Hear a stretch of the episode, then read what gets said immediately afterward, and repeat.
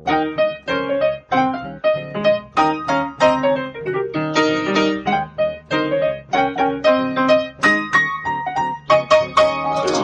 und herzlich willkommen zum Was denkst du denn Podcast. Mein Name ist Nora Eisbers Ich bin Rita Molzberger. und wir haben einen Gast heute dabei, Rüdiger May. Hallo.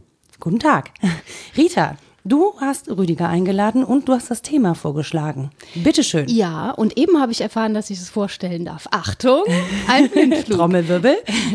es ist folgendermaßen. Wir haben ja versucht, dicke Bretter zu bohren und sind daran mehr oder minder gescheitert. Da dachte ich, wir nehmen uns jetzt mal was Leichteres, Schönes vor und jemanden, der sich auskennt dazu. Dann geht es nicht mehr so schief. Und zwar ist mir als Thema wortwörtlich über die Füße gefallen, dass ich festgestellt habe, bei ausgedehnten Spaziergängen kamen mir sehr viele Menschen hochgestylt, nicht nur Frauen sehr geschminkt, sondern auch Männer in entsprechenden Outfits, joggend oder sonst wie sporttreibend entgegen. Und ich habe mich gefragt, Hä? Warum, warum, warum, warum macht man das, äh, sich zum Sport derart aufzustylen? Ich weiß, das klingt erstmal nach einem Pipi-Thema, aber ich habe länger drüber nachgedacht. Wie gesagt, der Spaziergang war lang und habe so über einige Aspekte hin und her überlegt und dachte, naja, der Rüdiger ist Personal Trainer. Der wird Erfahrung haben. Außerdem war der äh, Sportprofi und hat also Einsicht in die Dinge. Du bist Sportjournalistin, Nora. Da kann ja jetzt wohl nichts mehr schiefgehen. Ihr redet und ich gebe meinen Senf dazu. Genau, das klingt super. Vielleicht, äh, Rüdiger, stellst du dich mal ganz kurz vor für die, die dich nicht kennen sollten. Ja, äh, mein voller Name ist äh, Rüdiger May. Ich war äh, Boxprofi fast äh, 15 Jahre lang, ähm, habe um die Weltmeisterschaft geboxt, äh, war Deutscher Meister, Europameister und äh, ja, bin so ein bisschen rumgekommen in der Sportwelt und ja, ich hoffe, ich kann einiges beitragen zum Thema heute. Naja, beim Boxen ist so ein bisschen Show ist ja schon auch dabei, ne? So schöne Satinhöschen oder Seidenballon, was ist das? Äh, ja, so in der Art. Ähm, und ja, äh, der Unterschied oder einer der wesentlichen Unterschiede zwischen dem olympischen Boxen und dem Berufsboxen ist, dass tatsächlich beim Berufsboxen es eben nicht nur um den Sport geht, sondern auch ein Stück weit ums Entertainment, so dass man sagen kann, dass es Sports Entertainment ist. Ja, ne? Und dazu gehört ja dann auch eine gewisse Optik. Ja, jetzt hast du dich geschminkt für die Kämpfe. Mal sagen. Nee, nach den, nach den Kämpfen, nach das den blaue Kämpfen. Auge. Ja, äh, das, und so. das wäre, das wäre äh, sicherlich äh, hier und da gut gewesen, aber äh, ich habe immer dazu geneigt, dass mir die Augenbrauen aufplatzen und da dann mit Schminke drüber gehen, das ist dann eher ungünstig. Es krustet so. Stelle ich mir hübsch vor. Ich stelle es mir wenig angenehm vor. Ich meine, beim Boxen ist schon beim Training die Hälfte der äh, Fläche verspiegelt. Klar ist das irgendwie auch narzisstisch und ich habe mich äh, das logischerweise als erstes gefragt, um, ob es um Narzissmus geht, wenn man sich wirklich aufstylt, um ein bisschen Sport zu machen. Das wäre naheliegend, aber andererseits auch nicht, fand ich. Denn äh, die Menschen kommen mir gefühlt irgendwie zwei Sekunden entgegen. Wenn sie mich von hinten überholen, sehe ich das Gesicht gar nicht. Das lohnt sich also de facto irgendwie nicht. Also zum Feststellen, ja, ich sehe, aha, doll geschminkt oder doll rausgeputzt. Aber wozu das gut ist, das hat sich mir nicht so ganz erschlossen. Und um Entertainment geht es ja auch eher nicht, wenn ich da alleine unterwegs bin. Ja, im Freizeitsport nicht, nein, aber äh, es geht vielleicht auch äh, viel darum, sich selbst äh, so ein bisschen zu entertainen und zu präsentieren und äh, sich selbst auch beim Sport ein gutes Gefühl zu geben. Ich meine, es geht ja äh, in der heutigen Gesellschaft grundsätzlich darum, sich gut zu fühlen, sich äh, angenommen zu fühlen, sich akzeptiert zu fühlen und äh, das braucht höchstwahrscheinlich auch im Sport. Und äh, wenn es nur der Freizeitsport ist, also es trainiert ja niemand mehr oder kaum jemand unten in seinem eigenen Fitnesskeller äh, an den selbst zusammengezimmerten Geräten, sondern man geht eigentlich eher raus, selbst wenn man einfach nur rausgeht, um zu laufen, äh, gerade in so einer Großstadt, wie wir es jetzt gerade sind, in Köln, ähm, ist das ja nicht so einfach, irgendwo mal draußen ein paar Meter für sich allein zu laufen, sondern man begegnet immer irgendjemanden und äh, da braucht es dann wahrscheinlich schon so ein bisschen Style. Wobei ich ehrlich gesagt habe, dass das genau das war, was mich ganz, ganz lange aus Fitnessstudios ferngehalten hat. Weil ich mache Sport, um Sport zu machen. Ich mache nicht Sport, um dabei gut auszusehen. Danach ja, ja, also ich möchte auch In the gerne long so, run. ja, ja, ich möchte natürlich auch gerne noch so Reste von Sixpack an meinem Bauch sehen und so. Ne, das ist auch ein Schönheitsideal, das viele Leute nicht haben. Das ist voll okay. Aber ähm, beim Sport selber geht es mir nicht darum, da möglichst gut bei auszusehen, sondern äh, möglichst hart zu trainieren im Zweifel auch. Das mag jetzt so ein bisschen äh, masochistisch klingen, aber ich finde, das gehört nun mal einfach zum Sport dazu, dass man schwitzt, dass man trainiert, dass man an seine Grenzen geht. Ja, aber vielleicht nicht für jeden. Vielleicht äh, nicht für wie, ähm, viele äh, betreiben eben auch Sport, weil es ähm, gesellschaftlichen Druck gibt, weil es äh, gesellschaftliche Anerkennung gibt und äh, sie tun es einfach nur, um es wirklich zu, zu tun, um es äh, zu machen und um seine eigenen, äh, seinen eigenen Anspruch dann auch äh, Erfüllung zu geben. Und äh, dann soll es dann bitteschön auch vernünftig aussehen und gut aussehen. Und vielleicht ist das auch ein Stück weit äh, Vorwegnahme. Also ich möchte durch den Sport gut aussehen. Wenn man das dann richtig eine macht. interessante These. Ist großartig. Ich ziehe die Hose schon mal drei Größen zu klein an. Irgendwann passe ich rein. Das finde ich super. Ja, aber Nee, zumindest, zu, zumindest äh, die Hose, die vom Ja. Schnitt her schon mal schön ist. Ja, okay. Ja, das ist, ja, ist tatsächlich schon meines Erachtens so. Äh, die Leute sind ja, oder die Gesellschaft ist ja grundsätzlich schnelllebig, ungeduldig und es muss schnell gehen und ja, sich eine schöne Figur anzutrainieren geht nun mal nicht schnell. Nee, das Ach geht ja. absolut nicht schnell. Und Da habe ich mich ja so drüber aufgeregt, über diese Werbung von Ja? dem einen Studio, wo stand, warum länger als 20 Minuten trainieren, Ah. wenn mehr nicht nötig ist. Und dann bin ich reingegangen und habe gesagt, weil es Spaß macht. Und das Sehr schön. fanden die überhaupt nicht nachvollziehbar, weil sie sagten, ja, aber äh, haben das auch ernst genommen, die, der Muskelerhalt, der funktioniert doch über Elektroimpulse und so weiter. Und dann habe ich gesagt, ja, aber Ausdauer doch nicht und Freude doch auch nicht hier. Aber, ja, das ist ja. wahrscheinlich dann auch äh, ein Stück weit Themenseparierung. Ne? Also äh, natürlich macht es Spaß und ähm, für gewisse Intensitäten braucht es halt nicht mehr als äh, 20 Minuten. Ähm, und das ist ja auch so ein, so ein, so ein Trend äh, im Sport, dass man so einzelne Sequenzen aus der sportlichen Betätigung rausnimmt und dadurch daraus dann ein ganzes Feld macht, einen neuen Hype macht, einen neuen Trend macht. Ähm, Stimmt, ja. Und ja, da ähm, ist natürlich immer viel Grund gegeben zum Diskutieren, wenn man es dann möchte. Aber tatsächlich, also wenn ich nochmal so auf diese Fitnessstudio, weil ich glaube, das ist, also Fitnessstudios sind ein Mikrokosmos, in dem diese Trends ja auch geboren werden und auch nach außen getragen werden und so. Und ich fühle mich tatsächlich nicht so richtig wohl in Fitnessstudios, weil ich dann eben all, und das sind halt häufig Frauen in den Kursen, in denen ich dann bin, selbst wenn es der Hit-Kurs ist, also High Intensity Training, ähm, weil die echt alle wirklich super gestylt sind. Ne? Die machen sich schön zurecht und so. Und ich komme da mit meiner, äh, mit meinem, keine Ahnung was, Dutt an, mit meinen zehn Jahre alten Trainingsklamotten, weil ich wirklich meine Trainingsklamotten noch extrem lange trage. Ich habe sogar noch welche aus meinem Studium. Die sind jetzt dann auch schon so Ist doch 20 noch gar nicht so lange her. Nee, nee. Ähm, Noch welche aus der knapp Schulzeit. fünf, knapp fünf Jahre. Nee, die passe ich dann tatsächlich nicht mehr rein. Ich bin ein bisschen gewachsen in der Zeit. Ähm, weil mich das nicht so, also die sind ja funktional, die passen noch, ja. Die machen genau das, was sie sollen, nämlich Schweiß abtransportieren und so. Äh, die riechen jetzt nicht, weil ich die auch regelmäßig wasche. Ja, so viel, das mache ich dann doch. ja, aber ich, ich brauche jetzt irgendwie nicht, also ich kann das natürlich schön finden, optisch, aber ich verstehe hinter diesem Konsum halt diesen Verschleiß nicht. Also äh, Sportklamotten, wenn die gut produziert sind, verschleißen eigentlich relativ wenig. Sie kommen halt dann aus der Mode. Aber warum soll ich denn dafür nochmal Geld ausgeben und dann vor allen Dingen so unglaublich viel Geld? Das ist ja auch nicht, wenn ich mir jetzt so Markensachen kaufe oder so, das ist ja auch nicht gerade wenig. Die sind ja auch wirklich, wirklich teuer, die Sachen. Ja, mittlerweile äh, ist es ja äh, nicht mehr nur, dass man was anhat, wo man einfach nur mal so äh, reinschwitzt und wenn es dann zu nass wird, dass man es austauscht und was Neues anzieht, sondern es kommt auch äh, eine Funktionalität dazu. Es gibt äh, nicht nur äh, Trainingssachen, in die man hineinschwitzen kann, ohne dass es sich nass anfühlt, wenn man es trägt, sondern es gibt auch äh, mittlerweile Trainingskleidung, die dich extrem zusammenpresst, um Verletzungen zu vermeiden. Und ja, Aber die brauchst du doch nicht im Freizeitsport. nein, du, du brauchst es nicht, aber ähm, es macht schon mal ein professionelles Gefühl für denjenigen, der nur freizeitmäßig trainiert. Und ähm, im Endeffekt äh, kann dich jede Verletzung natürlich auch im, im Freizeitsport heimsuchen. Ähm, Gerade wenn man es halt nicht richtig macht oder wenn man keine vernünftige Anleitung hat. Äh, und wenn man es übertreibt und wenn man seine Grenzen nicht kennt oder wenn man seine Grenzen gerade auslotet, kann man sich natürlich verletzen. Ähm, ob dann wirklich solche, solche Kleidungsstücke äh, da präventiv sind, bleibt abzuwarten und äh, muss sicherlich noch bewiesen werden, was äh, wo sich da niemand höchstwahrscheinlich die Mühe gibt, weil es einfach zu teuer ist. Ja, ich finde das auf jeden Fall gut, äh, dass du schon mal so eine Mittelposition einnimmst und nicht unser Bashing hier mitmachst, weil wir natürlich äh, da ähnlich empfinden, glaube ich, und eher sagen würden, Quatsch, zieh ein T-Shirt an, mach Sport. Also Ja, ich finde das gut, das erstmal auch Grundsätzlich habe ich, habe ich die Einstellung auch. Also äh, ich habe auch ähm, ja, aber du hast länger drüber nachgedacht und kommst ja jetzt zu einer anderen Lösung. Naja, das finde ich- ich schon gut. ich, ich, ich kenne es von mir selber ja auch. Also meine Trainingsklamotten, ähm, die haben sich äh, kaum verändert zu der Zeit, wo ich noch wirklich äh, täglich zweimal trainiert habe.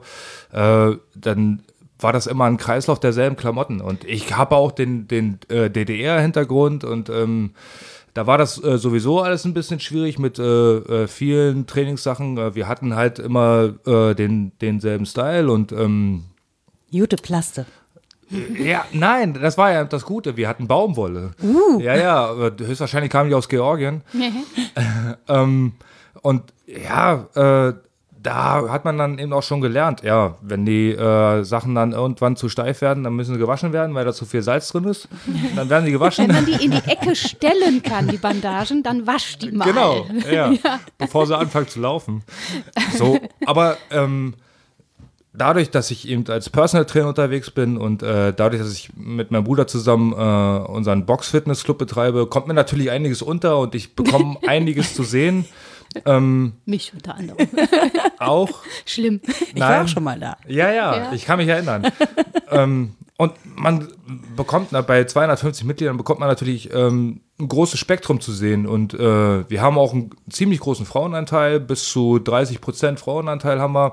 Bei denen ist das natürlich wesentlich wichtiger als bei Männern. So klischeehaft wie das klingt, aber äh, wenn man es beobachtet, stellt man es fest. Ja, wobei der Athlet als Figur ja eine unglaublich lange Tradition hat und diese Verkörperung des Gut Schönen äh, und auch dieses Diktum von einer schönen Seele in einem schönen Körper im klingt nach Konjunktiv. Also es möge so sein, es ist eher römisch, aber ähm, das gibt's ja schon sehr lange. Und wenn wir das in der Richtung lesen, dann glaube ich, tut es auch ganz gut, auf die eigenen Eitelkeiten zu gucken. Selbst wenn man die nicht hat bei den neuesten Klamotten, hat man sie woanders. Ne? Definitiv. Das Einzige, was mich an der Sache halt stört, so aus dem Trainingsaspekt gesehen, ne? Es ist ja schön, wenn sich die Person im Spiegel schön findet. Ja, das, da ist überhaupt nichts gegen einzuwenden. Nur wenn das sozusagen schon reicht und dann Übungen falsch ausgeführt werden, weil man nicht mehr zuhört, sondern nur damit beschäftigt ist, sein Spiegelbild zu betrachten im Sinne von, sieht das gut aus, ist mein Gesicht richtig und so, anstatt zu gucken, ähm, das, was ich gerade mache an Übung, ist das richtig? Mache ich, Naja, führe ich die Übung richtig aus oder bin ich irgendwo am Rande der Verletzung? Und ich muss sagen, wenn ich mir sowas angucke wie Squats, ja, wie wenig Menschen dabei die Knie beugen, weil das sind Kniebeugen und dafür den Oberkörper von oben nach unten bewegen und dabei in den Spiegel gucken und dann auch noch den, den Kopf so in den Nacken hängen dabei, das ist einfach, Entschuldigung, hochgradig ungesund. Also da, da finde ich, das dafür ist der ja Moment. eigentlich auch der Trainer anwesend. Ne? Ja, aber wenn weit genau, vorhanden im großen, Studio, ja. Äh, Meines Erachtens sind wir da, äh, komm, wir kommen immer wieder dahin zurück zu der äh, ungeduldigen Vorwegnahme, ja. So, ähm, und äh, dann natürlich auch äh, bei der eigenen Wahrnehmung und bei eigenen Realitäten, ähm, die die die Übung so verkehrt machen und sie immer wieder verkehrt machen und sich dabei immer wieder im Spiegel beobachten, die sehen das anders als du. Die sehen das komplett anders als Ja, du. genau. Für die ist die Übung super richtig, für die ist die Übung super schön. Sie sehen toll aus dabei. Ja, und sie sehen, und sie sehen praktisch ihren Körper während der Übung schon transformieren. So. Ja, aber da darf ich ja ein Stück weit auch Toleranz oder vielleicht Amüsement aufbringen, wenn ich arrogant bin. Manchmal denke ich wirklich, ich habe da auch große Freude dran. Ich gucke mir das an und denke, ich weiß genau, dass ich bei anderen Übungen auch blöd aussehe. Mich stört eher äh, der Punkt, dass das offensichtlich so ein gesellschaftliches Oktroi ist, dass ich gar nicht doof aussehen darf. Also, dass es gut aussehen muss, was ich mache oder ich mich entsprechend fühlen muss. Wie du eingangs gesagt hast, das ist auch was Schönes, also sich selber auch schön machen und sich besser fühlen, das finde ich völlig nachvollziehbar. Menschen sind ja irgendwie auch Spieler und Schauspieler und spielen sich selber auch ein Selbstbildnis vor. Das gehört auch zur Bildung. Aber wenn ich mich gezwungen fühle und wirklich vor dem Training nochmal Wimpern tusche, weil ich denke, dass ich sonst nicht entsprechend ähm, gewürdigt werde, das finde ich dann traurig, auch aus feministischer Perspektive, auch wenn es Männer machen. Ja, grundsätzlich, eher grundsätzlich ist das, äh, ist das natürlich bitter und ähm, ist natürlich auch äh, ein ziemlich starker Ausdruck von, von mangelndem Selbstbewusstsein. Ja, also, äh, das ist natürlich ähm, der super GAU ist, äh, wenn jemand eine, eine Übung macht in einem Studio. Es gibt ja äh, verschiedene Studios von, naja, wir brauchen jetzt keine Werbung machen, von hoch, hochpreisig bis äh, zu Flatrate Fitness.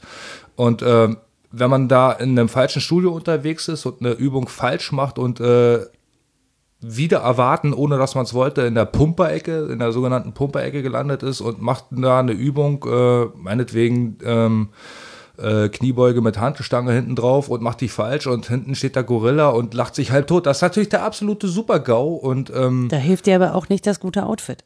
Nein, überhaupt nicht. Ganz im Gegenteil. Das macht es dann nur noch schlimmer, ja? Ja. Wenn du dann ein professionelles Outfit, Outfit anhast. Also du hast dann äh, Tanktop dann, äh, wo dann äh, schon kurz vor Brustmuskel alles zu sehen ist. äh, und du machst die Bewegung einfach komplett verkehrt und da hinten steht der Gorilla im selben Outfit und äh, weiß, wie es geht und lacht sich kaputt, äh, anstatt dann hinzugehen und zu sagen, versuch mal so. Nee, das, ich habe ich hab noch ein so ein Ding, wo ich so denke, nein, die Optik ist das eine. Ich glaube, dass Menschen, und dann kommt es halt auch zu diesem, ne, super geschminkt und so.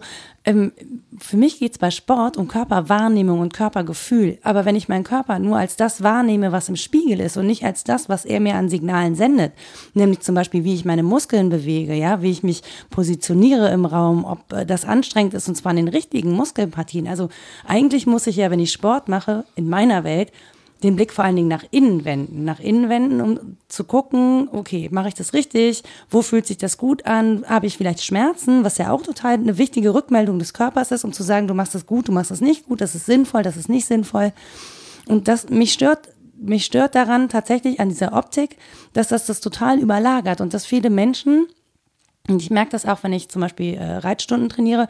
Vielen Menschen fehlt einfach Körpergefühl. Die gucken in den Spiegel, aber die gucken drauf, die gucken nicht rein. Und Aber Ja, das muss da- man auch erst lernen. Ne? Ja, das absolut. Ist ja nicht so Total. leicht. Aber Ja. das wird nicht gefordert an Da, der ja, Stelle. ja, dazu gehört auch jede Menge Mut. Ne? Und ähm, Ja. ich, ich, ich weiß es nicht, ich kenne es nicht, ähm, ähm, weil ich es nie gemacht habe, für Schminken. Ne? Aber ähm, manchmal wirkt Schminken äh, auf mich, wenn ich Frauen beobachte, wie, wie ein Verstecken, wie, eine, wie, ein, wie ein Schutzschild, wie eine, wie eine zweite Haut und sich dahinter zu verstecken und, und ähm, manchmal äh, sitzen Frauen dann vielleicht auch dem Trugschluss auf, dass sie dann tatsächlich nicht so äh, gesehen werden, wie sie, wie sie sich wirklich bewegen, wenn sie sich schminken. Das habe ich auch ähm, gehört. Ich habe mal leise rund gefragt, sowohl bei Männern als auch bei Frauen, warum sie wohl selbiges tun, entweder sich besonders anziehen oder eben auch besonders schminken. Und das eine ist, sich wirklich unsicher zu fühlen, also eine Art Maske aufzulegen und dann ein anderes Selbst zu sehen als das Selbst, das ich bin. Ähm, und das andere ist, dadurch, dass man das dauernd einübt, das vergisst man ja auch, dass das häufig Leute sind, die das jeden Tag und immer machen, fühlt man sich, als hätte man vergessen, die Hose anzuziehen, wenn man nicht geschminkt ist und rausgeht. Wenn du das immer machst, ja, Ja, dann ja, fühlt ja. sich das auf einmal wie Normalität an. Und meine Vermutung wäre, deswegen wollte ich dich bitten, ob du aus dem Nähkästchen plaudern kannst, Rüdi, wenn ich länger, gerade mit einem Personal Trainer unterwegs bin und am Anfang diese Masken noch brauche, dann aber die Kinesthese und das Körpergefühl entwickle, von dem Nora gesprochen hat, wird das dann weniger? Werde ich selbstbewusster, spüre ich mich besser und kann dann eher auf Masken verzichten?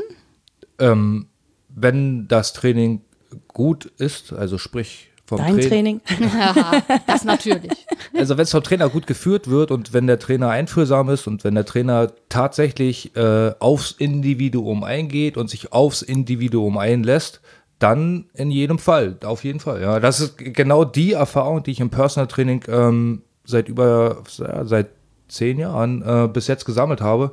Ähm, das setzt natürlich auch voraus, dass man nicht einfach nur äh, die Übung ähm, abverlangt und die Übungen vormacht, wie sie richtig gemacht werden, sondern dass man, äh, wie ich eben sagte, aufs Individuum eingeht, dass man individuell spricht, dass man das Trainingsprogramm individuell abstimmt, was ist gewollt, ähm, was ist möglich, äh, äh, was geht nicht, was ist nicht möglich und wenn man dann äh, klipp und klar sagt, äh, wenn du das willst, äh, aber das nicht kannst, wirst du dies nicht erreichen. Ähm, das braucht natürlich dann den Mut zur Wahrheit und äh, zum wahrhaftig ehrlichen Umgang mit dem Sportler oder mit dem Klienten, Mandanten, wie auch immer man das nennen möchte.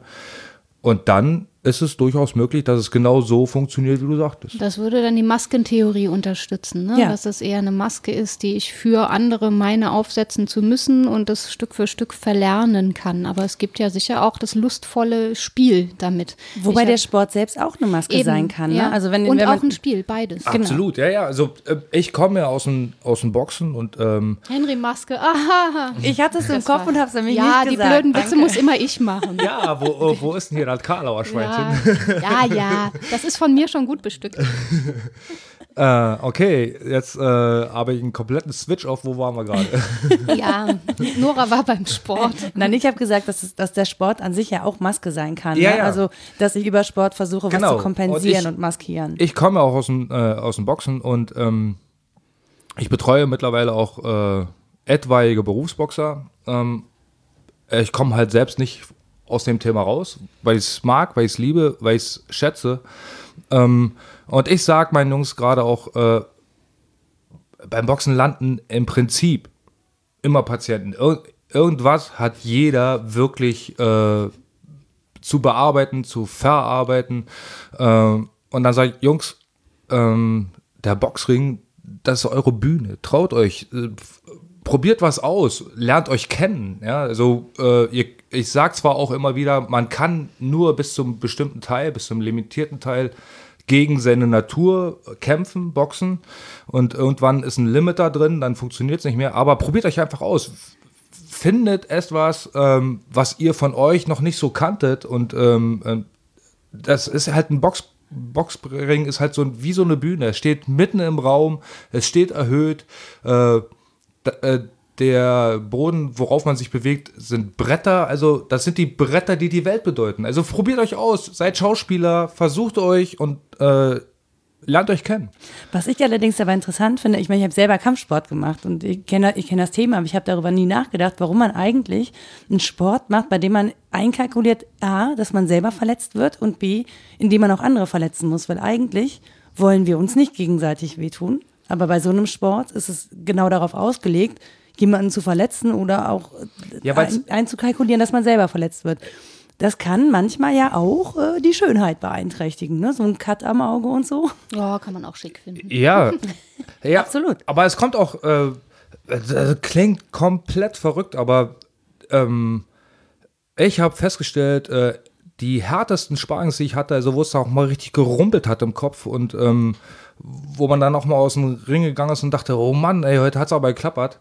Äh, das sind die äh, berühmt-berüchtigten bewusstseinserweiternden Schläge. Also du, du, du kommst dann schon äh, ein Stück weit ähm, in, in eine andere Ebene und fängst dann an, Dinge aus einer anderen Perspektive zu sehen. Weiß nicht, wahrscheinlich, weil die Synapsen so ein bisschen durcheinandergewirbelt werden da oben oder einige gekappt und Schläge auf den Hinterkopf. Daran muss ich auch gerade denken. einige gekappt oder äh, welche neu Sortiert, sortiert verschaltet. werden. Ja, ja. ähm, genau. Und, äh, und im Endeffekt ist ja Kampfsport ähm, eine Kultivierung der menschlichen Auseinandersetzung. Also äh, jeder Sport, also ob es nur Fußball ist oder sogar Schach, es geht um Raumgewinn und es geht darum, äh, irgendein Objekt äh, in, im gegnerischen Raum unterzubringen. Ja, und ähm, Kampfsport ist halt äh, das typische Mann gegen Mann Gefecht. Ja, und das ist halt eine, eine Kultivierung und deswegen ähm, finde ich es so schade, dass ähm, äh, dieses MMA-Thema wieder so hochkocht, dass für mich so ein Mixed Rückschritt Martial Arts, ne? Genau, das Ja. für mich, das, das mir für mich so ein, so ein Rückschritt der, der, der Kultivierung. Aber wenn man sich mal überlegt, wo das Boxen herkommt, ja, das ist ja in der Antike schon ähm, bewährt gewesen und äh, da haben die schon gemerkt, ja, so mit der bloßen Faust ist vielleicht nicht ganz so gut, dann wickeln wir uns mal so ein paar Hanfstriemen drum und irgendwann dann sind die Queensberry Rules entwickelt worden, dass man eben einfach nicht so äh, ins Blaue hinein äh, gegeneinander kämpft, dass man eine Rundenzahl, eine begrenzte Minutenzahl für eine Runde einführt, eine Pausen äh, einführt. Und irgendwann hat man gemerkt, ja, die Hände werden halt äh, ziemlich stark verletzt. Und dann müssen die geschützt werden, hat man Handschuhe eingeführt. Also das ist ein ganz großer Zivilisierungsprozess. Und dann hat man äh, irgendwann, ähm, ist ja, äh, Boxen ist ja eigentlich der, der Sport der Lords gewesen in England, ja, da wo das Boxen eigentlich herkommt. Also die Lords, die haben dann irgendwann gemerkt, ja, wir müssen uns jetzt hier nicht mit dem Schwert Da wären wir wieder oder- beim Hobby. Ja, ja. richtig.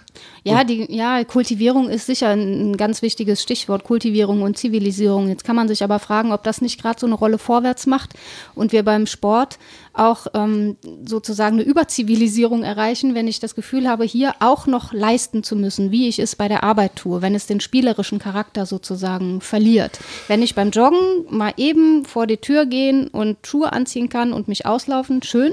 Wenn ich dafür eine halbe Stunde Vorlaufzeit brauche, weil ich denke, ich muss auch hier gut aussehen, ich muss passend gekleidet sein, ich muss irgendwie funktionieren, dann finde ich das schwierig. Das ähm, hat dann nichts Spielerisches Ja, mehr. vielleicht für ist das eine überzogene Zivilisierung. So, ja, Ja. genau. Also das gibt es ja Ähm, auch. Denn im Endeffekt äh, ist ja, es ist, es ist ja schlimm, dass wir Sport machen müssen. Denn Sport Ja, ja. machen wir ja, weil wir uns grundsätzlich viel zu wenig bewegen. Weil wir Ja. sitzen Ja, die weil wir ganze sitzen. Zeit vor Ja, genau. Mikrofonen.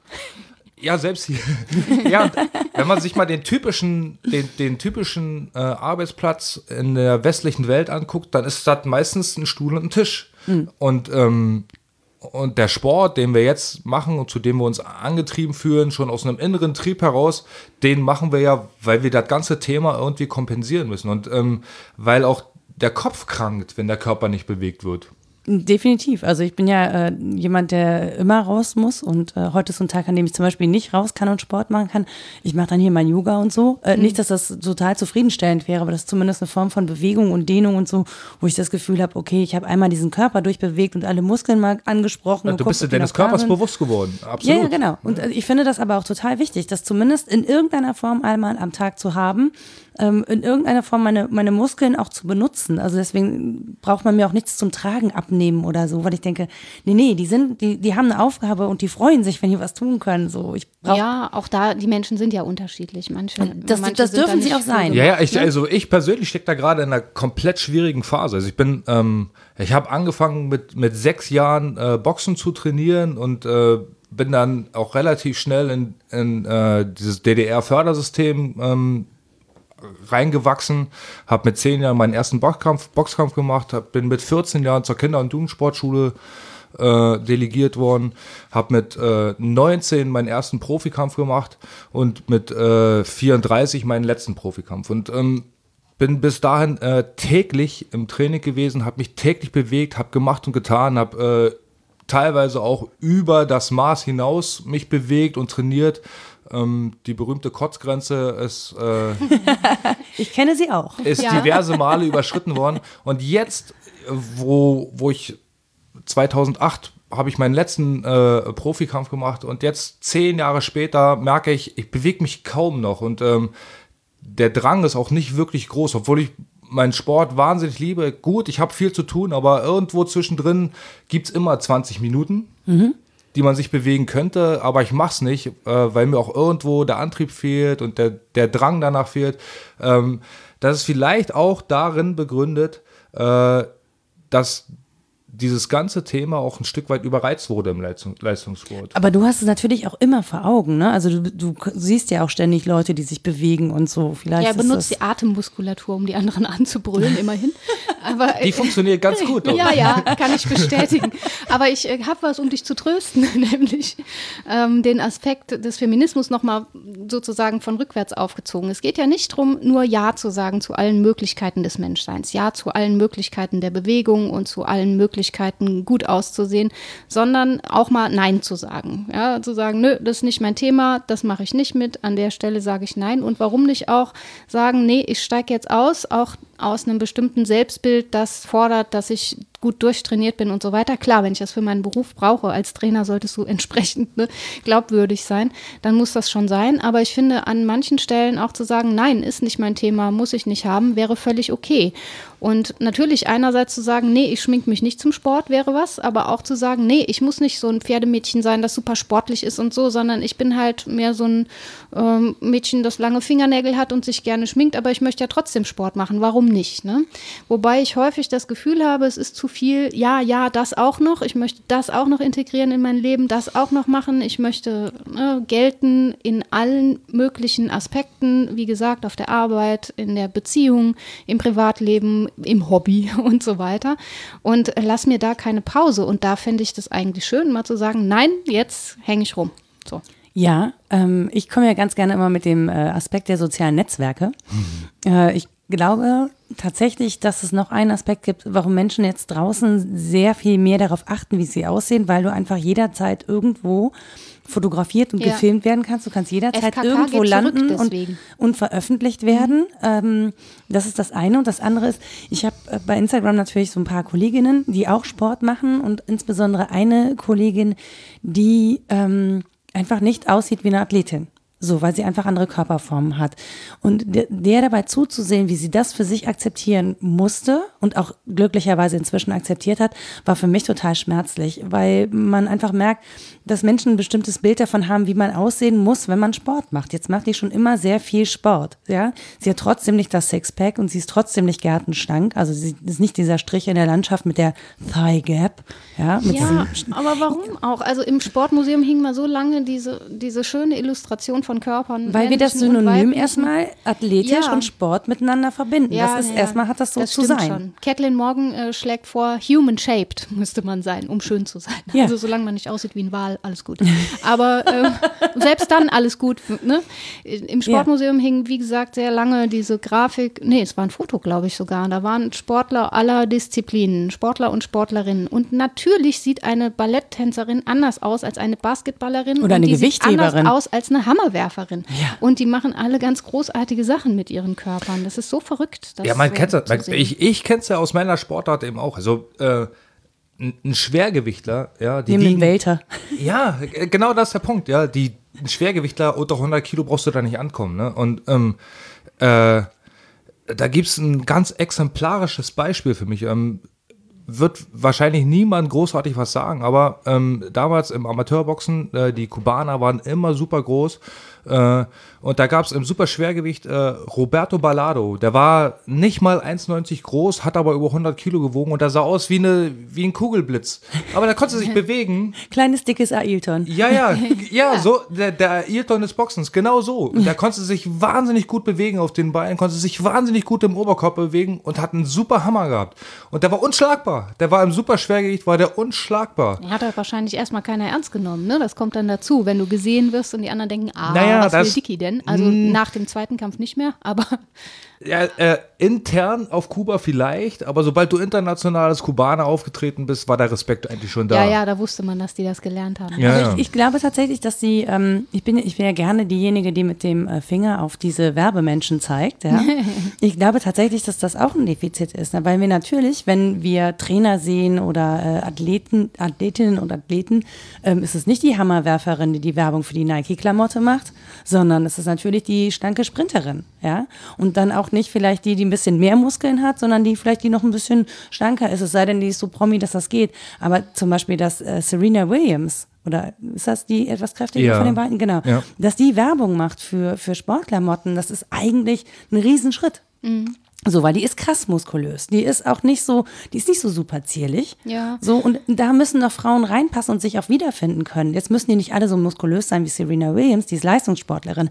Aber es kann ja nicht sein, dass nur Frauen Werbung für Sportklamotten machen, die eine 34 haben. Die habe ich auch nicht. Ja, und dass sie auch mal aufhören, untereinander so wie sei bitchy, bitchy genau, zu sein. Also was man in der Frauenumkleidekabine erlebt, ist zum Teil ganz anrührend und zum Teil furchtbar. Mhm. Und sich dazu aber zu äußern, auch im Sinne von, ja, ja, das auch alles noch, den Vorwurf muss ich mir auch noch anhören. Oder auch mal zu sagen, nein, und jetzt hör auf, ja.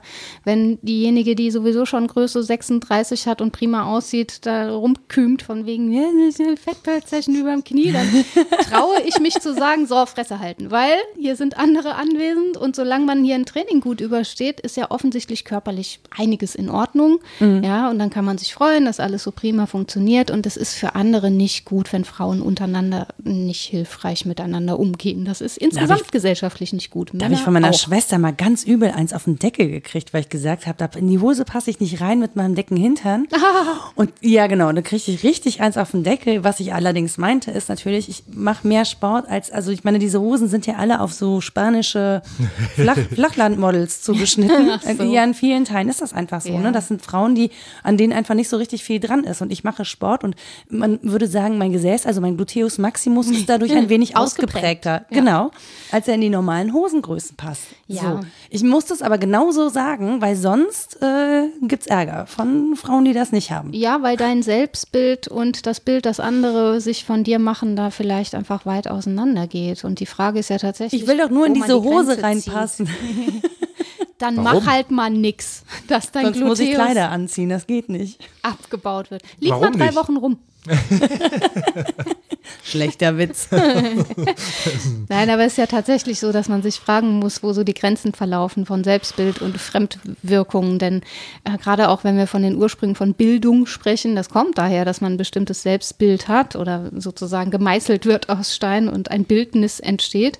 Und das kann in der Selbstwahrnehmung ein ganz anderes sein als das, was die anderen sehen. Aber wenn ich das ernst nehme, diese Metapher des an sich herumhämmerns, dann muss ich natürlich fragen, wo ist denn Schluss? Ja, muss ich das alles ständig neu bearbeiten? Hört das dann bei Schönheits-OPs auf oder beim Schminken oder wo? Ja, das ist halt natürlich wahnsinnig individuell und hat natürlich wie immer fließende Übergänge. Ne? Also das kann man halt schwer cutten. Ne? Aber ich finde schon, dass, dass du an der Mode schon feststellst, wie das, äh, wie das Schönheitsideal aktuell ist, sozusagen. klar.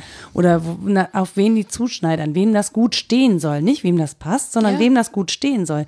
Ähm, ist, auch ein anderes Thema ist, ich habe gut trainierte Oberschenkel. Die passen in viele Hosen, auch wenn sie meine Größe sind, nicht rein. Ja, ja, das Deswegen ist so heißt es Mode, nicht- es ist ein Modemissverständnis, das ich an Genau. dieser Stelle aufklären möchte. Die Kleidung ist nicht für die Menschen da, was hohe Mode, was High Fashion angeht, sondern die Menschen sind für die Kleidung da. Die sind ja nur laufende Puppen. Ja, ja, und vor allem fragt man sich, wo dann, wo dann die neuen Trends eigentlich immer herkommen. Ne? Wenn halt so am, am Geschehen vorbei designt wird. Es, es sorgt, glaube ich, für relativ viel Frust unter ganz vielen Menschen, also Frauen wie Männern auch. Ne? Also es gibt ja auch Männer, die einfach nicht in diese Oh, es gibt Standardmodelle. einige, die können eine Stunde lang den Bauch einziehen. Fürs richtige Shirt. ja. ja, vielen ist halt auch scheißegal, die zieht es einfach an. Ja, finde ich auch okay.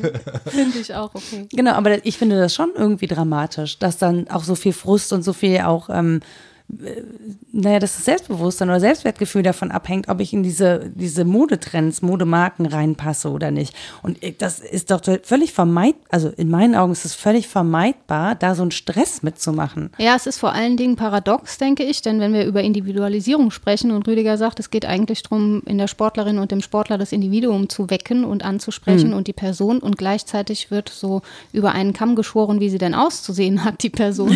ja, wie soll das gehen? Ne? Ja. Also mit vorgefertigten Konfektionsgrößen sicher nicht. Früher hatte man einen Schneider oder eine Schneiderin und hat sich anpassen lassen, was man trug. Das war ganz normal. Ja, das ist sowieso äh, so ein wahnsinnig ambivalenter Trend. Also äh, eigentlich wird alles immer mehr uniformiert, aber äh, man kann diese Uniform wahnsinnig individualisieren. So, und äh, da muss man mal sehen, wo das dann letztendlich hingeht. Zu mehr Individualismus oder zur Gleichmacherei. Muss man aber ein bisschen abwarten. Ja. Ja, ich hatte zwischendurch kurz den Gedanken, es wäre ja so, ne, wie früher im Sportverein, hatten alle irgendwie den gleichen Trainingsanzug, den gleichen Sport, diese furchtbaren Frottehosen in der Leichtathletik. Mit diesem hohen Beinausschnitt. ja, genau. I can see the promised land, hat man häufig gedacht. ja, ja. Ja, aber nicht, aber nicht mit Bei nicht, Sit-ups. nicht an nicht an zwölfjährigen kleinen Mädchen, an denen auch wirklich in der Regel einfach gar nichts Du, ich dran komme aus ist, dem die Tischtennis, die wachsen. Hosen gingen gerade so über den Po und sie waren immer türkis und pink. Trag das mal als Rothaarige. Echt? unsere, unsere waren, wir hatten so, wir hatten schwarz und so ein geiles Grün, so eigentlich so Borussia Mönchengladbach-Farben. Also fand ich ganz okay. Bist du gut weggekommen? Ja, eigentlich mir. schon, ne? Also es war überhaupt nicht so, so pink gedöns und so, hatten wir nicht. Ja, aber es war einheitlich, ne? Also Genau, es war einheitlich. die Mannschaft daran und es war jetzt auch nicht groß auf Körper. Naja, also manche haben das nach Na, da geht's ja- Körpererfordernis ausgesucht, aber nicht nur. Da geht es ja mittlerweile auch immer mehr hin, ne? Zum, zur Gemeinschaft, weil in Gemeinschaft ist man halt immer stärker als allein und äh, sobald fünf Leute dasselbe T-Shirt anhaben, ähm, fühlt man sich besser, als wenn man alleine mit einem weird T-Shirt rumrennt. Ähm, ja, ähm, hat alles so sein Für und Wider. Ja, ich finde auch, ich weiß auch nicht, ob man es unbedingt fordern soll. Also ich, ich, ich habe immer diesen Impuls zu sagen, naja, okay, wenn dann alle das Gleiche tragen, dann muss man sich darum keinen Kopf mehr machen. Und dann wirst du trotzdem das Ding haben, dem einen steht es besser, dem anderen schlechter, wenn du keine Auswahl Ja, hast. dann sind wir ja ganz schnell bei der englischen Schuluniform. Naja, es geht Genau. ja um Vielfalt, glaube ich. Da sind wir uns einig. Und Vielfalt nicht im Sinne von Vereinzelung. Jeder und jede soll als Einzelne ein besonders tolles äh, Subjekt sein und dann doch in die Konformitätsschemata äh, Schemata passen, sondern um Vielfalt auch in der Form, würde ich sagen. Also, dass Vereinssport genauso normal ist, wie im Keller Gewichte zu heben und genauso normal wie ins Fitnessstudio zu gehen und genauso normal wie gern laufen zu gehen. Dass das alles vorkommen kann und diese Trends sozusagen ja, aufkommen und wieder gehen dürfen, aber jede und jeder vielleicht so das finden kann, wo er und sie sich wohlfühlt. Es sind ja auch nicht alle für Vereine gemacht, ja, dass man da am Wochenende die Bockwürstchen warm machen muss und so, das gehört dazu. Manche sind eher fürs Fitnessstudio, andere sind eher wirklich Individualsportlerinnen und Sportler. Und das finde ich eher traurig, dass da kaum Individualisierung passiert und man wenig Chance hat, rauszufinden, ob man selbst zum Beispiel der Vereinstyp ist oder der Studiotyp oder so, weil es mittlerweile so normal geworden ist, auf eine Weise zu trainieren, nämlich ja, schön rausgeputzt, möglichst ins Fitnessstudio und notfalls mal laufen gehen. Das ist der Normalfall. Und also ich kenne wenige, die noch richtig Vereinssport machen. Es gibt es natürlich noch, aber es ist viel weniger als in meiner Jugend, bilde ich mir ein. Und auch wenige, Könnte auch ein die zu Hause so sein. ihren Kram machen. Ja, klar. Also das kann in der, auch sein. in der Stadt gibt es definitiv äh, ein wahnsinniges Überangebot an Fitnessmöglichkeiten, Hm. sodass die Leute gar nicht so richtig wissen, äh, erstens, äh, wer bin ich, was bin ich, was will ich. Äh, Ja, und dann, auch. Ja, ja, und dann äh, von, von einer Möglichkeit zur nächsten äh, switchen und äh, dann in, in einem Takt, wo sie gar nicht so richtig rausfinden, ist das jetzt gerade was für mich oder es ist deshalb nichts für mich, weil es mir keinen Spaß macht oder weil ich es nicht kann oder weil ich nicht genügend Geduld habe, es können zu wollen. Ähm, also hier in der Stadt ist das meines Erachtens tatsächlich äh, äh, ein Problem des Überangebots. Aber dann könnte es tatsächlich, jetzt kommt mir ein Gedanke, eine Möglichkeit sein, immer die gleiche Maske zu tragen bei all den Verschiedenheiten, die mir auf dem Silbertablett serviert werden. Ist ja auch eine Form, mich selbst zu versichern. Zumindest ich bin immer dieselbe. Ich sehe immer gleich aus, egal ob ich arbeiten gehe. Ja, aber du oder kannst doch nicht mit deiner. Joggingklamotte in den Tennisverein. du kannst schon. Ich kann das. Ja, ja. Nein, ja klar. Also ich, nee, ich meine auch im Sinne von, ich versuche immer möglichst adäquat auszusehen. Immer, egal welcher Anlass, aber adäquat auszusehen ist das Wichtigste. Das ist vielleicht auch eine Motivation. Ne? Also, äh, ja, jetzt habe ich hier äh, meine Tennissachen und äh, die sind alle schön und äh, habe die alle angehabt. Aber meine Kollegin, die hat, äh, die geht tanzen. Die hat komplett andere Sachen. Deine Tennissachen, die kann ich zum Tanzen nicht anziehen. Aber ich hätte gern die Tanzsachen. Also gehe ich zum Tanzen. Und dann damit- muss ich mir die Tanzsachen Ja, nur damit du die Klamotten tragen kannst. Oh, ich weiß noch, wie ich mit den Augen gerollt habe, als sie mir dann sagten, ich müsse fürs Fitnessstudio dann auch so diese, diese Fitnessschuhe haben, um auf so einen dummen Ja? Step zu klettern.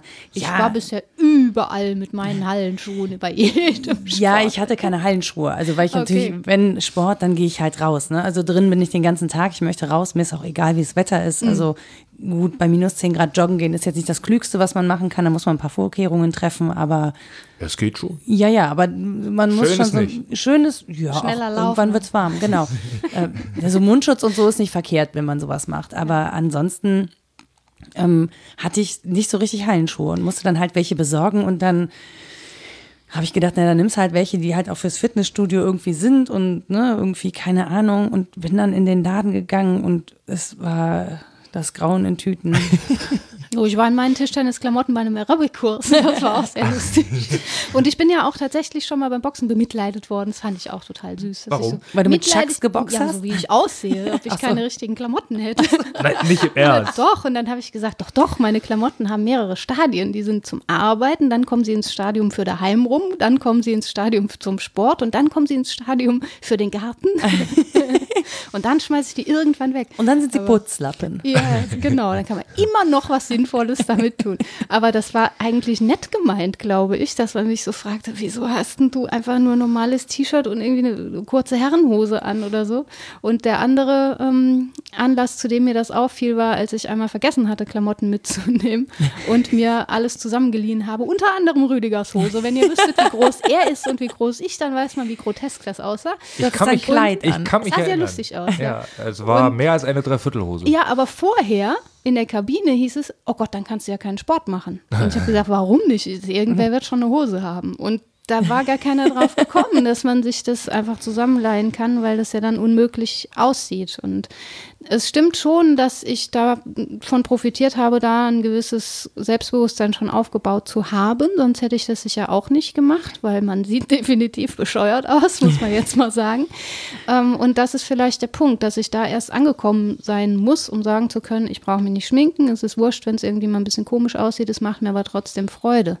Aber wenn ich da gar nicht erst hinkomme, dann muss der Druck unglaublich sein, irgendwie Ich habe auch, hab auch gerade schon wieder überlegt, ob das wieder was mit mutig sein zu tun In hat. jedem Fall, absolut. So.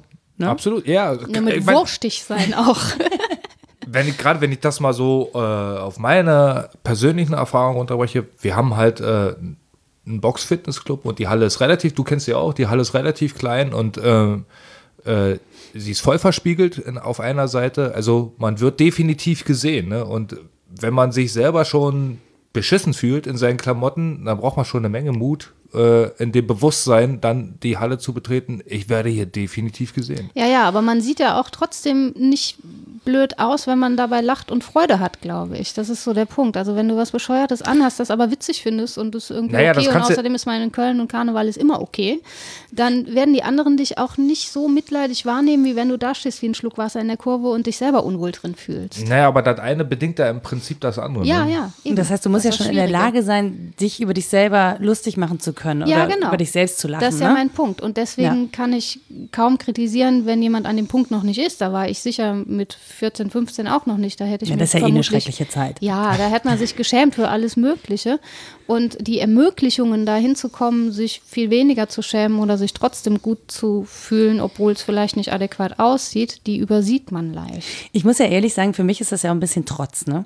Also ich Ja. kann, ich, naja, ich, ich bewundere das schon. Kann also ich mir bei dir gar nicht vorstellen. Es liegt mir völlig fern eigentlich. Nein, ich bewundere das schon. Also ich finde auch häufig, das sieht wirklich gut aus. Die Designs sind toll. Das sieht, ne, also ähm, das ist schon schön, wenn man irgendwie auch nette Klamotten zum Sport anhat. Ich gucke da auch gerne hin.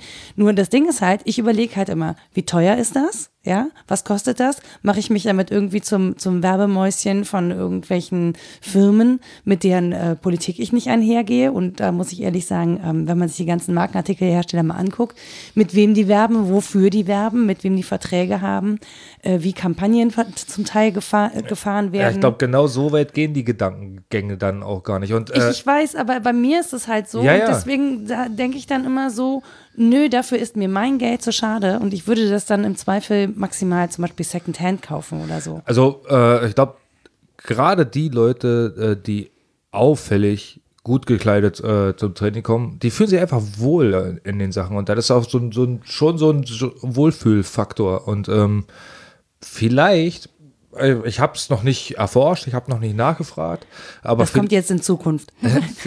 Vielleicht, Oh Gott. vielleicht macht äh, die, ganze, die ganze Belastung, die Sport so mit sich bringt, auch ein Stück weit erträglicher. Keine Ahnung. Aber darauf freue ich mich ja gerade. Das ist ja, Ja, aber du bist Naja, ja auch pervers. du nicht. Doch, ich auch. Aber das muss man ja mal ehrlich sagen, dass wir vielleicht nicht das Paradigma sind. Und äh, was ich mir schon mal vorgenommen habe, ist mit den eigenen Erwartungen zu brechen und denen der anderen, indem ich mal super schick aussehe. Haha, Oh, das- das wird die Leute fertig machen. Wenn ich das, ich gehe mal so einen Vortrag halten bei einem Philosophiekongress und habe dann so aufgeklebte Nägel und falsche Wimpern und so. Das geht ja auch nicht. Ne? Im Akademischen darfst du auch nicht falsch aussehen. Oder das mal würde so mich aber sehr richtig interessieren. gut gekleidet zum Training. Mal gucken, was dann passiert. du wirst du plötzlich gesiezt. ja, genau. Die schminkt sich, die ist doch verknallt. Die hat, doch Die hat einen neuen. Die hat einen neuen, genau. Denn letztlich geht es natürlich immer nur darum, dass Frauen Männer wollen. Ist ja Kommt klar. der von hier? Kennen wir den? Wäre ein Test wert, oder?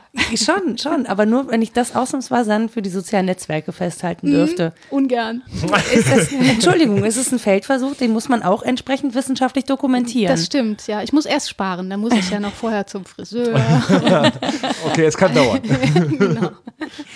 Ja, aber das ist, also das, aber da sind wir halt wieder bei dem Punkt. ne? Ich finde schon, dass es ein enormer finanzieller Aufwand ist, um diesen gesellschaftlichen Druck, der da ja auch durchaus hintersteht, Ja, äh, aber das- nachzugeben. Das gut verdiente Geld muss auch irgendwo hin. Ja, ist es denn häufig so gut verdient? Also ich bin mir oft nicht sicher, ob diejenigen, die diese Sachen tragen, sich die wirklich leisten können oder ähm, sich die tatsächlich leisten, um dem Druck eher nachzugeben, anstatt zum Beispiel zugeben zu müssen, okay, eigentlich kann ich mir das nicht leisten. So, das ist halt also, wie überall, es gibt solche und solche. Ne? Ja. Das sieht man den Klamotten ja nicht an. Das ist ja genau das Gute daran. Ne? Genau, aber ich glaube, dass es das manchmal auch genau so soll. Also, ne, dass, dass die Klamotte Mhm. Ja, sozusagen aber dann das auch würde ich das auch noch umso lieber gönnen, weißt du, wenn das demjenigen ein gutes Gefühl macht. Ich denke dann nur immer, aber macht irgendwie es ein- schade drum. Genau, macht es ein gutes Gefühl oder ist es einfach Nachgeben von Druck und man könnte, äh, ne? Ja, ja, das So. ist, genau, das sieht man eben nicht Ja. von außen, ja. Aber das fragt man auch nicht. Wir fragen nicht. Nein, nach. das wäre völlig, das wäre Sag völlig mal, gibst du nur einen übergriffig. gesellschaftlichen Druck nach, wenn du dieses Shirt trägst? Kann, oder? kannst du dir das überhaupt leisten von deinem Gehalt? Ja, ich muss ehrlich sagen, äh, solche äh, Fragen und, und so tiefer in, in, ins Gespräch und in die Person einzutauchen, äh, das habe ich über die Jahre immer mehr gelassen.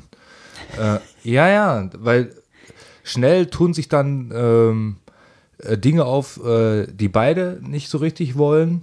Ähm, und äh, wir machen ja Training. Ja, und dann ergibt sich dann schnell äh, ein Gesprächsfaden, der ein bisschen länger potenziell dauern könnte, aber die Zeit ist nicht da. Und dann bedient man das Thema nicht wirklich richtig und dann sollte man es besser auch lassen. Ist ja auch keine Therapie. Und die Beziehungsform Naja. ist auch wichtig. Ja, nee, ja. es, ja, es ist dann, es wird dann so quasi Therapie und ähm, man weiß ja auch, dass zwischen TherapeutInnen und KlientInnen häufig auch schwierige Beziehungen entstehen, gerade wenn man mal so ans Eingemachte geht und das will man vielleicht in dem Punkt lieber nicht.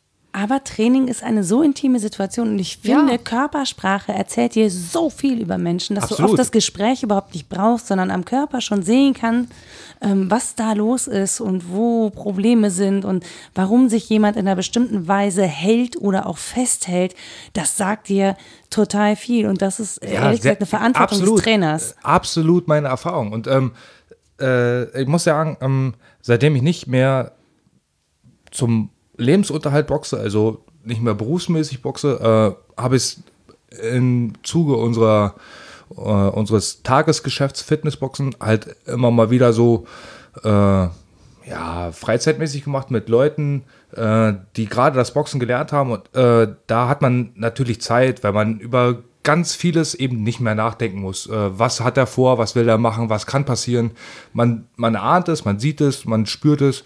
Und äh, in diesem Zusammenhang muss ich sagen, ähm, lernt man, habe ich nie schneller und genauer jemanden kennengelernt, wie direkt im Ring, äh, in der direkten Auseinandersetzung, weil so schnell und so komprimiert ähm, äh, wie in einem Boxring, in einer körperlichen Auseinandersetzung, so schnell äh, öffnet sich den Mensch im Gespräch nicht. Ja, das ist definitiv so. Also das, das habe ich ja auch als ne, Trainerin mit, mit äh, Reitschülern erfahren. So, für mich ist der Mittler das Pferd. Das Pferd erzählt mir eigentlich, wie es dem da oben drauf geht. So, ähm, das ist ein ganz sensibles Thema. Also ich bin da manchmal dann auch zu unvorsichtig gewesen und ähm, den Menschen zu nahe gekommen, weil ich was gesehen und gelesen habe, was die mir eigentlich gar nicht zeigen wollten. Ja, ja, ja, das geht ganz schnell. Das, Ja, also das für den, äh, für den Trainer ist das äh, ganz schwieriges Feld. Ja, für dich ist es offensichtlich, nur für die andere Ja, ja. Person nicht. Sie weiß gar nicht, dass sie es dir mitgeteilt hat. Und das Ja, ist wirklich. Ein verdammt schmaler Grad. Absolut, ja. Deswegen heißt Make-up Camouflage, ne?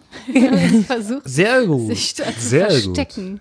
Ja, vi- vielleicht ist es auch äh, tatsächlich, also ich meine, wo wir schon mal wieder bei dem Punkt sind, ähm, vielleicht ist es tatsächlich so, dass man eigentlich äh, was zu verstecken hat und so unterbewusst trotzdem gespeichert hat, okay, meine Bewegung verrät auch was über mich. Die Art und Weise, wie ich mich bewege, könnte etwas verraten. Also vielleicht versuche ich ähm, Ablenkung.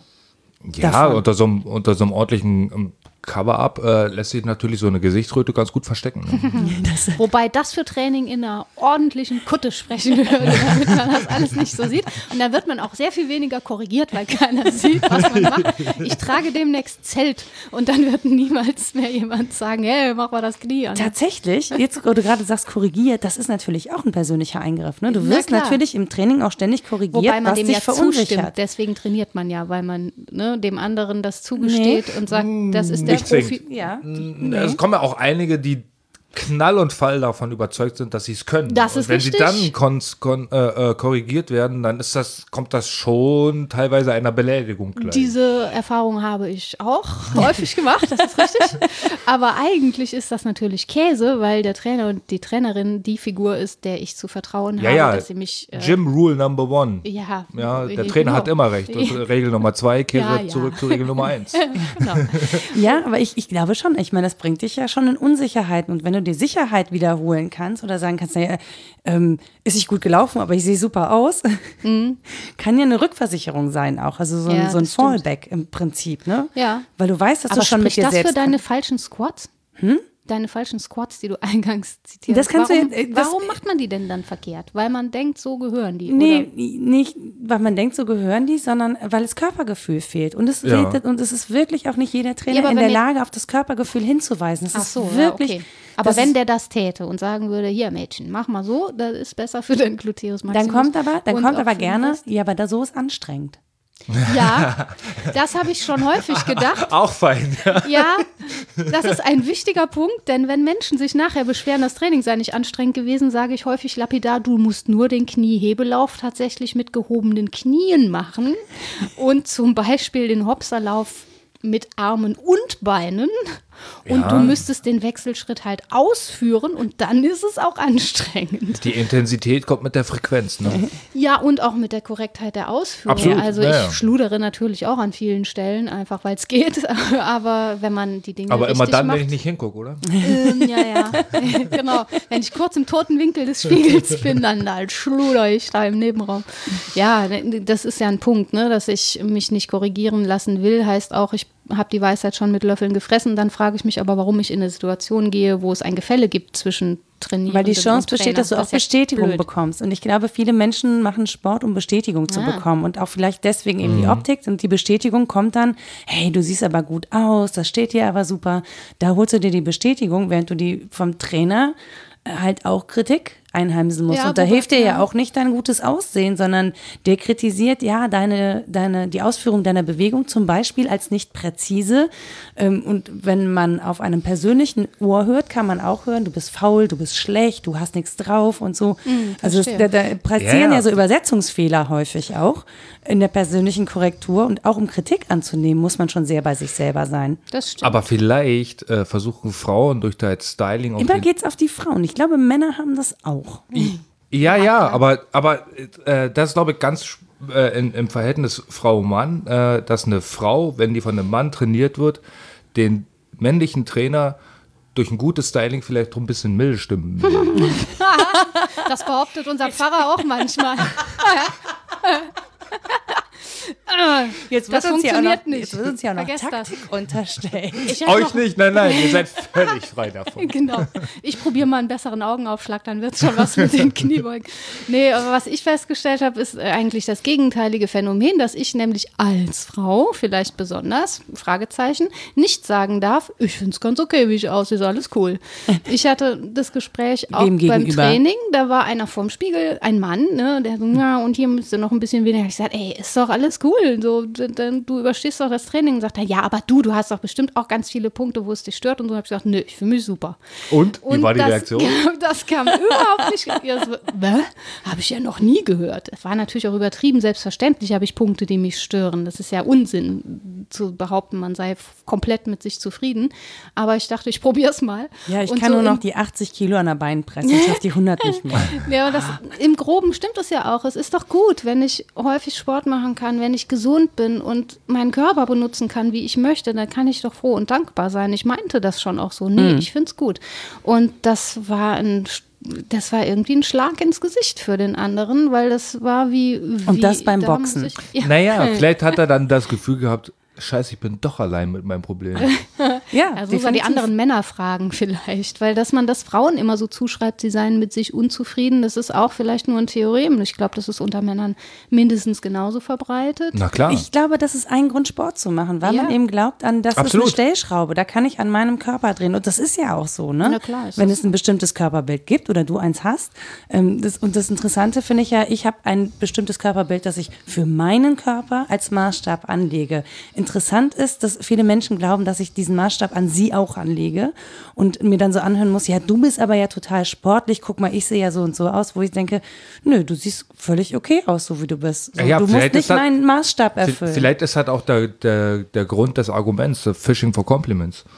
Na, und die eigene Eitelkeit, wie gesagt, da will ich ja auch Ja, aber nochmal, den Blick hinwenden. äh, Ja. äh, kurz zurück, dass, äh, dass, dass die Leute dann, dass halt der Punkt ist, Sport zu machen, dass man selbst an sich was tun kann. Genau das ist es. Das ist ja im Prinzip die billigste Schönheits-OP, die man haben kann. Ja, Ne? Genau, wenn es denn funktioniert. Also das Ding ist halt, es funktioniert halt, also nicht jeder, der Sport macht, es gibt Menschen, die können so viel trainieren, wie sie wollen, die werden keinen Sixpack haben, weil es nicht so veranlagt ist. Ja, und das ist auch, ein, äh, das ist So. auch, das ist auch ein, ein absoluter äh, Bullshit. Äh, sich Das ist nicht der Grund, um Sport zu machen. Nein, und, und man braucht auch kein äh, Sixpack, um funktional zu sein. Nein. Und, und, ähm, Also das ist da, man sieht es halt nach außen nicht, ne? weil irgendwie andere Sachen, aber das, It's diese right Muskeln sind of ja, it. Ja, naja, nur die, die Muskeln, die Muskulatur Klar, ist ja da, das. nur weil sie nicht sichtbar ist nach außen, weil irgendwie die Körperzusammensetzung eine andere ist. Vor allem, wo, wofür? Ich meine, äh, rennen wir die ganze Zeit äh, äh, bauchfrei rum und ähm, Weil wir bei minus 10 Grad den Bikini gerne Na anziehen gut, aber das wäre ja das gleiche Argument wie mit den teuren Klamotten, weil ich mich gut fühlen will. Okay. Ne? Wenn ich sage, ich mache das tatsächlich für mich und nicht, weil die anderen das sehen, dann gibt mir das auch ein gutes Gefühl zu wissen, da ist das Sixpack unter dem Pulli, selbst wenn ich das niemals jemandem zeige, fühlt es sich gut an. Könnte ja sein. Nee, Ja, ja, ja, ja, das kann ich nachvollziehen. Das, das kann ich äh, gut nachvollziehen, weil ähm, meine, meine Motivation, äh, Berufsboxer zu werden, war nicht das Geld. Ja, ist ja, in der Regel ist das ja immer so. Das war das gute Aussehen. Äh, nein. Nach nein, den ganzen eine, Cuts. Eine, eine andere Eitelkeit. Ich wollte einfach nur äh, einmal in meinem Leben diesen fetten, glitzernden Gürtel um, um, den, äh, um die Hüften tragen. So, Ja. Ja. Ja, andere Eitelkeit, genau wie du sagst. Und auch wenn man darauf verzichtet, irgendwie Kohle auszugeben fürs richtige Outfit oder sich zu schminken oder so, irgendwo sind Eitelkeiten. Klar. Und ähm, deswegen auf die eine einzuschlagen und die andere zu übersehen, wäre ja auch unfair. So funktionieren ja auch die ganzen Sport-Apps zum Beispiel, ne? dass du da Trophäen sammeln kannst, dass du der Schnellste, die Ja. meisten Meilen, die hast du nicht gesehen. Das ist ja alles mit Wettkampf verbunden. Also so- alles davon. Suchtbedienung, ne? Belohnungszentrum. Ja. Und Sport ist auch Sucht. auch mal so Ja, ja, gibt, ja, ja, definitiv. Es gibt definitiv äh, sportsüchtige Menschen, die einfach schlechte Laune kriegen, wenn sie nicht Sport machen. Sind das jetzt diejenigen, die geschminkt joggen? Das frage ich mich. Man weiß es Die nicht. gibt es bestimmt auch. Ich, das hat sich immer noch nicht so ganz für mich aufgeklärt, aber es sind zumindest viele Aspekte dazugekommen und ich habe ja von Anfang an nicht gedacht, äh, wie doof, sondern doch, ja, auch. Ah, aber nicht nur. Ich habe in erster Linie gedacht, ey, wie doof und dann habe ich gedacht, hä, ich will das verstehen, weil es mir so ferne läge. Aber es gibt tatsächlich viele Aspekte, die Ich glaub- dazu führen können. Ich glaube, das Verständnis ist wie bei allem, liegt in der Akzeptanz. Also das Ja, Ne? ja, ja, ich kann das liebend umarmen, da habe ich sowieso kein Problem mit. Ich möchte das nur gerne auch verstehen und das äh, fehlte mir. Ja. Ich glaube, mir fehlt einfach der Sinn und ich bin, was das angeht, echt Pragmatiker. Mir ist das zu aufwendig. Punkt. Wenn ich Sport machen möchte, möchte ich Sport machen. Dann will ich mir vorher nicht fünf Minuten lang, äh, weil mit fünf kommt man da, glaube ich, nicht hin, aber dann möchte ich äh, vorher nicht auch noch Haare machen, äh, schminken Also- und äh, Klamotten raussuchen, sondern ich will da raus. Ich stelle es mir grundsätzlich wahnsinnig schwierig vor. Also ähm, ich bin eh nicht der Typ, der sich so äh, großartig eincremt, was man, was man aber grundsätzlich machen sollte, gerade Ich bei mache den, gleich die Schuppen hier weg. Ach so. gerade, gerade bei den Temperaturen. Aber wenn ich mich dann mal eingecremt habe und dann äh, das äh, zu knapp vor dem Training gemacht habe, du bist einfach komplett zugeschmiert und kannst nicht vernünftig schwitzen. Ich habe das noch nie verstanden, Ja. wenn Sparingspartner zu uns äh, ins Sparen gekommen sind. Äh, meistens waren das äh, waren das Schwarze, die sich vor dem Training am ganzen Körper mit Vaseline eingeschmiert haben. Vielleicht einfach Kultur? Ich weiß nicht genau. Keine Damit Ahnung. Ja, das war, das, da, so? nee, gar nicht. Ich hab, äh, bin da auch nie hintergestiegen. Da kannst du schlechter klammern, mal sagen. Witsch macht er und ist weg, wenn du versuchst zu klammern. Naja, was vielleicht, äh, dadurch, dass sie, äh, oft sind die ja aus den, aus den Staaten gekommen und waren dann äh, Südstaaten irgendwo, äh, da ist es halt ein bisschen wärmer und äh, dem war das vielleicht auch einfach zu kalt in Deutschland. Die waren da Keine oft, oft Aber vielleicht, rut- vielleicht rutscht, rutscht der Schlag dann durch Oh, und trifft ja, nicht genau. so, sondern so. Und das klammern ja auch. Ne? Ja, also grundsätzlich Ja, im, du bist flutschiger. Ja, ja, im, äh, im, im Kampfbetrieb, also während, äh, während eines Boxkampfes, darf man halt nur das Gesicht mit Vaseline einschmieren und man darf nicht, den, das, das kann gut sein. Ähm, Naja, also ich Aber bin das- ja mehr so der Typ, nicht schminken vor dem Sport, sondern abschminken durch Sport. Häufig ist ja noch so ein Rest drauf gewesen vom Arbeiten oder spätestens nach dem Sport ist dann weg. Und man muss auch für die Schminke dann richtig Kohle ausgeben, damit das gut aussieht beim Sport, habe ich Ja. festgestellt. Denn Meine leistet das nicht. die Reste, die da drauf sind, die sind später so Panda-artig verteilt. Ich habe ich hab das tatsächlich einmal gehabt, dass ich irgendwie, keine Ahnung, ich musste wegen irgendwas drehen und hatte dieses, es gibt so HD-Make-up, ne? Das macht das Ah, ja. das dann? Ne, das ist, wenn Blockstreifen? So ungefähr, ne? HD ist natürlich ist so, dass du wirklich jede Hautpore siehst, Ja. weil es so scharf ist. Deswegen Ja, muss ja. man besonders schminken. Und ich hab, war nicht dazu gekommen, das abzumachen und bin dann zum Hitkurs gegangen und habe Oh. echt hart trainiert. Und ich werde normalerweise knallrot. Ich sehe aus wie eine Tomate kurz vorm Explodieren. Mit HD-Make-up sah ich aus, als wäre ich gerade aus der Dusche gekommen. Echt? Ja, das war ein Und Knaller. darunter warst du dann ich, Mir war knallrot? total heiß. Ich habe auch geschwitzt, Abgefahren. aber das sah aus, als hätte ich nichts gemacht. Und dann dachte ich, so, das ist auch mal eine interessante Erfahrung, Sport zu machen, ohne dass man es sieht. Fand ich aber irgendwie doof, weil ich will das dann, also ich will schon auch die, die, das Feedback haben. So, ich bin jetzt knallrot im Gesicht, ich habe echt was Also geleistet. über dem HD-Make-up noch eine rote Maske tragen. Genau. Zur Sicherheit.